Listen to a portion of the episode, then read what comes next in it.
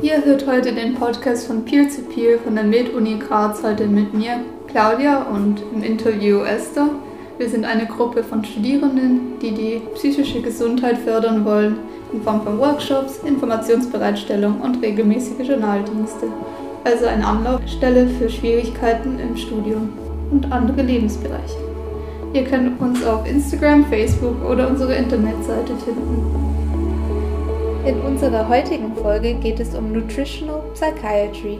Da drängt sich allem voran die Frage auf, was genau versteht man unter diesem Begriff?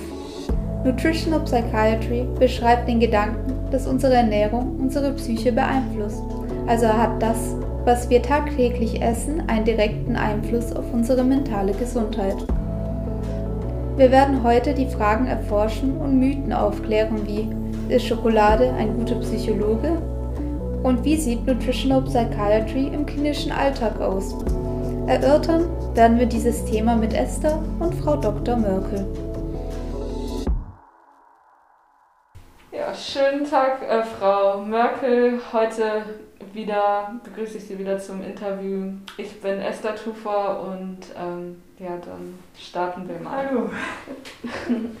Heute geht es um Nutritional Psychiatry. Mhm. Und ja, kannst du einmal erklären, was genau das bedeutet?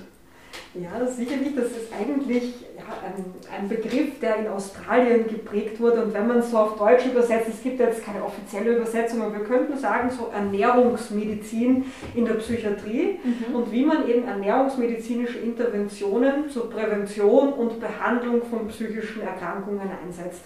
Und die hat sich in der Wissenschaft in den letzten Jahren etliches getan, dass man wirklich sagen kann, okay, ähm, Ernährung hat hier einen, einen Stellenwert, den wir vielleicht noch gar nicht abschätzen können und sollte da auf jeden Fall ein Player sein in der Behandlung von psychischen Erkrankungen.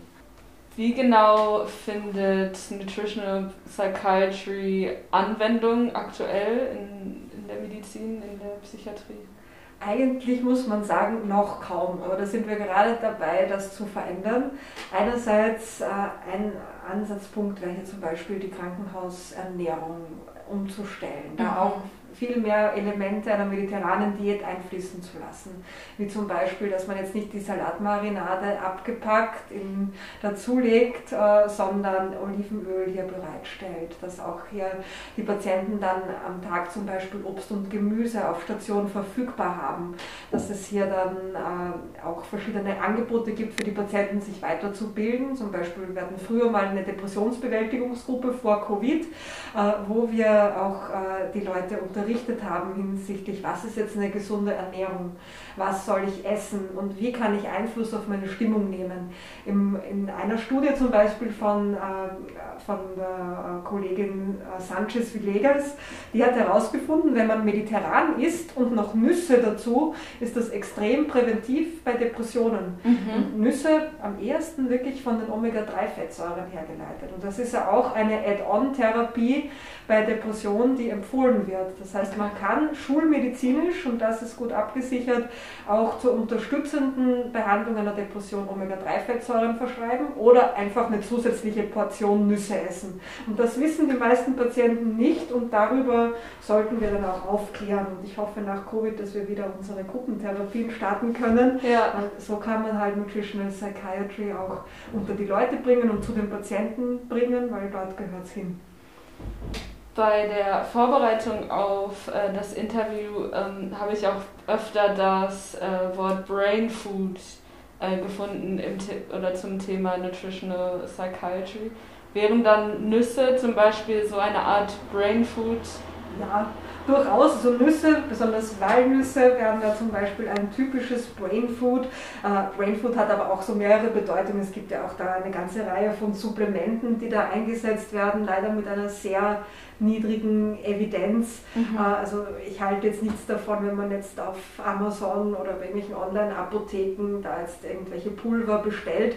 Grundsätzlich ist es immer besser, auf eine gesamte Diät, auf eine gesamte Ernährungsweise zu setzen und nicht nur auf ein einziges Nahrungsmittel oder nur auf einen einzigen Stoff. Also man hat da auch zum Beispiel angeschaut, wenn man jetzt die mediterrane Diät wirklich auseinander nimmt, man findet jetzt keinen Wirkstoff in der mediterranen Diät, der äh, die vollen Effekte, nämlich die antiinflammatorischen Effekte, die immunmodulatorischen Effekte erklären könnte. Also man kann ja sagen, das Ganze ist immer mehr als die Summe der Teile und deshalb äh, wichtig, nicht immer nur ein Brainfood, also zum Beispiel nur Nüsse zu empfehlen. Das würde jetzt nichts bringen, wenn der Patient jeden Tag bei McDonald's sitzt und dann eine Handvoll Nüsse isst. Also man muss immer das gesamte Ernährungsprozedere oder die gesamte Ernährung umstellen, um da auch wirksam sein zu können. Okay, genau. mit dem, mit dem Brain Food nimmt man dann Einfluss auf das Mikrobiom und dadurch auf die wieder auf die Hirn, ähm, ja. Genau, auf, auf die Darm-Gehirn-Achse. Ähm, natürlich jede, alles was wir essen, kann man ja in Micronutrients, also in Makronährstoffe und Mikronährstoffe zerlegen. Und jeder einzelne Stoff ist wichtig. Einerseits natürlich als Futter für unser Darmmikrobiom, die ganzen Präbiotika, die wir mal schon äh, gehört haben. Dann, äh, je nachdem, was die Darmbakterien zu essen bekommen, produzieren die sogenannte Postbiotika die Short Chain Fatty Acids. Die sind wieder wichtig, dass die Darmbarriere gut abgedichtet wird, gut ernährt wird, weil sonst entstehen Entzündungen im ganzen Körper, äh, die sich dann natürlich wiederum auf die Stimmung auswirken. Okay. Und äh, natürlich auch die Sachen, die wir essen, die liefern uns Mikronährstoffe wie zum Beispiel Zink oder Selen äh, und die sind, oder Eisen auch, sind ganz wichtige Kofaktoren in der Serotoninsynthese und wenn der Körper hier nicht ausreichend mit diesen Kofaktoren versorgt ist, kann Serotonin nicht produziert werden.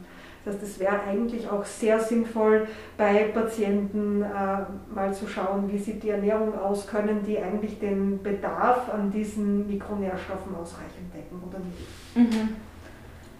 Und äh, jetzt habe ich mal ein paar so Sprüche rausgesucht, die, die ja irgendwie belegen, dass schon früher ja viel Wissen darüber ähm, geherrscht hat, dass Emotionen auch mit ähm, ja, mit der eigenen Gesundheit und der Psyche zusammenhängen. Und da würde ich dich einfach bitten, einfach so Stellung zu nehmen. Stimmt das oder kann man das überhaupt so sagen? Okay, ich hoffe.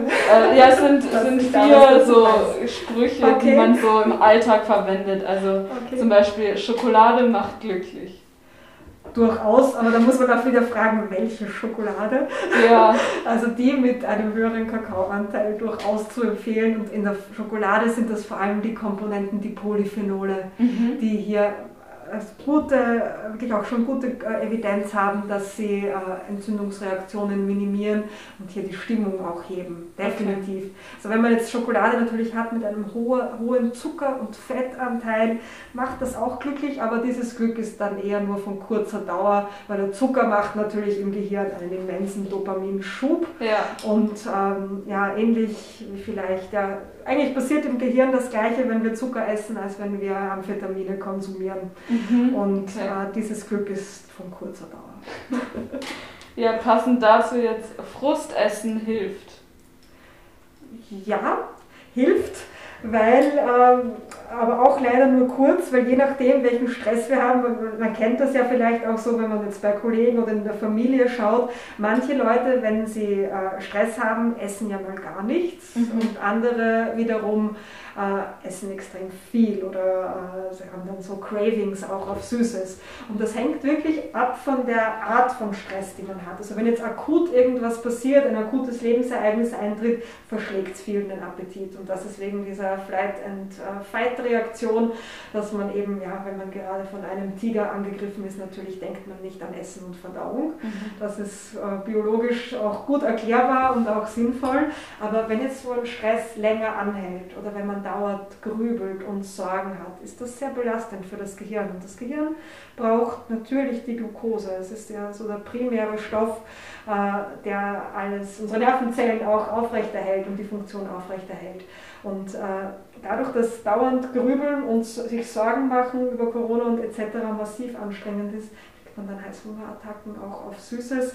Und dieser kurzfristige Zuckerschub macht dann natürlich auch Folgendes, nämlich dass Tryptophan, die Vorstufe von Serotonin, besser aufgenommen werden kann im Gehirn mhm. und dann auch mehr Serotonin gebildet werden kann. Das heißt, kurzfristig ähm, macht Frustfressen leider glücklich, deswegen tun wir es dann immer wieder. Mhm.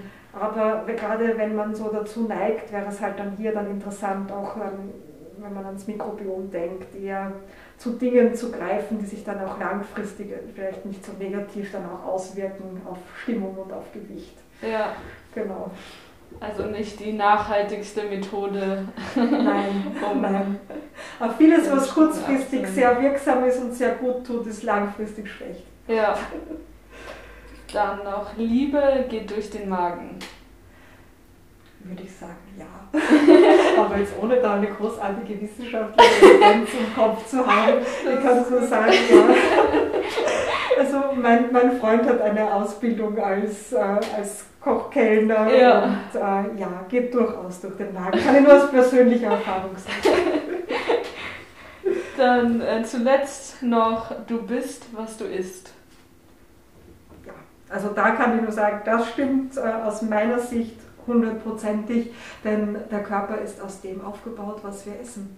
Wir, wir haben ständig eine Zellerneuerung in uns. Ich glaube, keine einzige Zelle, so wie wir jetzt hier sitzen, entspricht äh, dieser Zelle von unserer Geburt. Es sind ständig Reparaturprozesse da, ständig Erneuerungsprozesse da. Also wir haben in unserem Körper ein ständiges Sterben und die Wiederauferstehung. Und das kann nur funktionieren, wenn wir gute Dinge essen und gute Dinge auch äh, dem Körper zuführen, damit dieses Wunder des Lebens tagtäglich zigtausende Male bei jeder Mitose passieren kann. Mhm. Genau.